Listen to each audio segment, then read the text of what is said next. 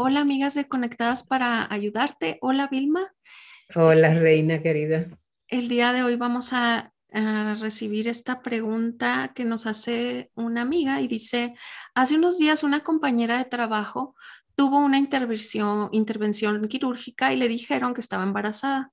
La ginecóloga le aconsejó que interrumpiera el embarazo, que el feto estaba muy pequeño, de tres semanas aproximadamente, y ella aceptó.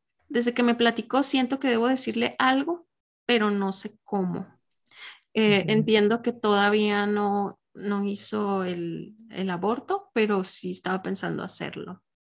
¿Crees? ¿Entiendes lo que tu interpretación? Sí. Ok. Porque yo entendí que como decía que e, ella aceptó no sé exactamente, no sabemos. se presta para las dos, ¿verdad? Bueno, pero podemos hacer varios escenarios aquí, como tú dices. Uh -huh. eh, gracias, hermana, por, como decía Reina en otros eh, episodios anteriores, preocuparte por cuidar eh, y ayudar y cómo prepararte, qué hacer, ¿verdad? Y como tú dices, no sé cómo, quiero saber cómo. Gracias por eso, porque eso es una bendición.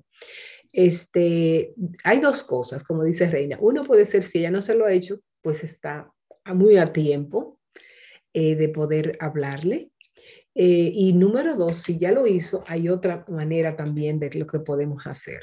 Uh -huh. eh, vamos a empezar con la primera, con la segunda. Si ya la joven se hizo el aborto, pues ya no pienso que es traer leña a más leña. Creo que ella te está hablando eso por, porque siente culpa y porque siente dolor. Entonces, por lo tanto, lo primero que debemos hacer en este caso es hablarle de Cristo, hablarle del perdón, de la vida maravillosa en el Señor. El Señor perdona, nos limpia, nos recibe. Que vengamos a Él en ayuda. Es como el Señor quiere de nosotros. O sea, esto tenemos que, es como evangelizarla. Es como hablarle, mira, eh, o sea, escucharla, si ella quiere llorar, llorar, pero no podemos traer culpa, ya algo, ya que ella, sino traerle esperanza en Cristo de que hay posibilidad para ella. O sea, después que una gente, es como cuando nosotros tenemos un niño, que un niño viene y hace algo y después nosotros estamos, te voy a pegar porque te lo dije, porque te lo dije. O sea, es como tú castigar algo que ya de por sí está siendo castigado. Cuando un niño se da un golpe, pues ya, ya ha pasado por un proceso. El primer caso, si ella no lo ha hecho, tenemos que entender lo que es un aborto el aborto es algo horrible. Es, dice la Biblia, como si nosotros sacrificáramos nuestros hijos al dios Moloch en el fuego. Es literal. O sea, es como si nosotros hiciéramos un sacrificio de un niño. Y eso está en el Antiguo Testamento. Podemos buscar y poner los textos más tarde en eso.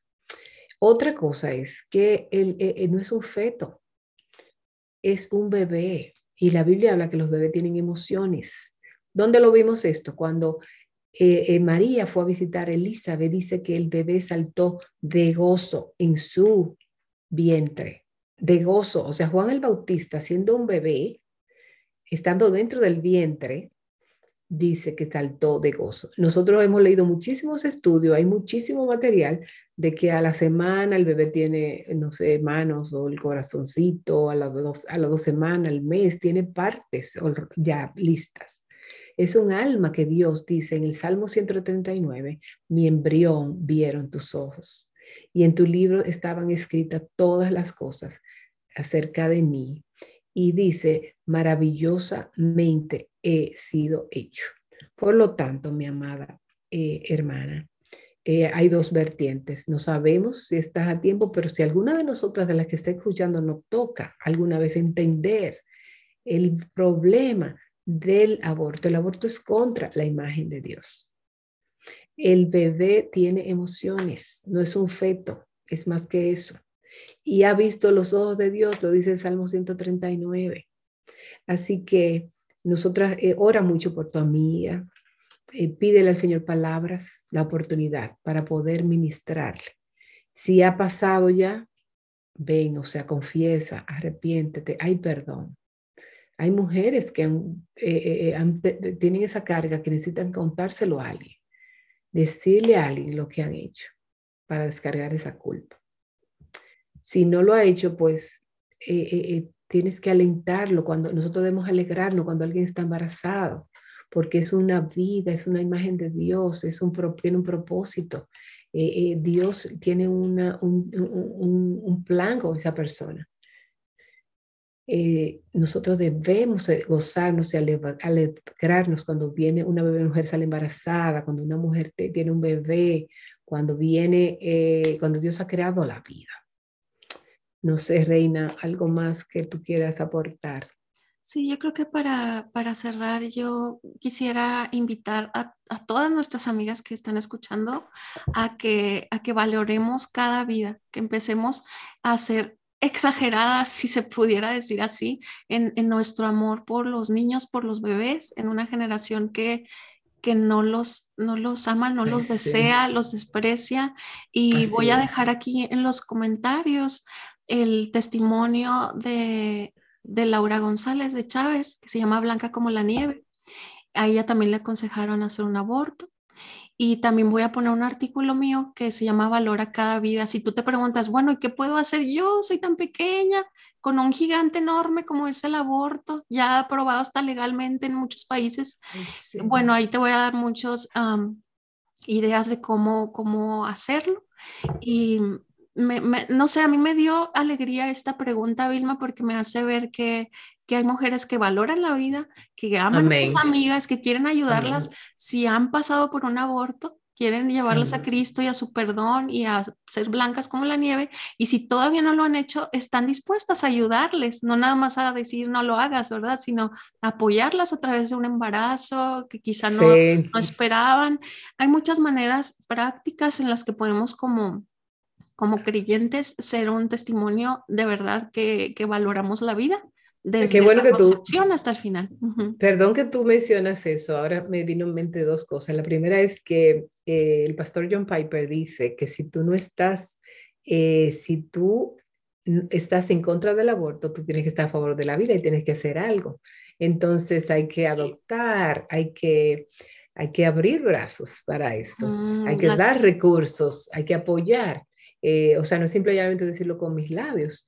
Eh, y lo segundo que me vino a la mente es que yo he estado leyendo del el pastor Albert Moller mm. eh, de Southern y él está, escribió curiosamente que aunque en otros países está aprobando la, el aborto, en China está disminuyendo. Ellos se han dado cuenta, oigan bien, en China este, las niñas eran abortadas, la mayoría.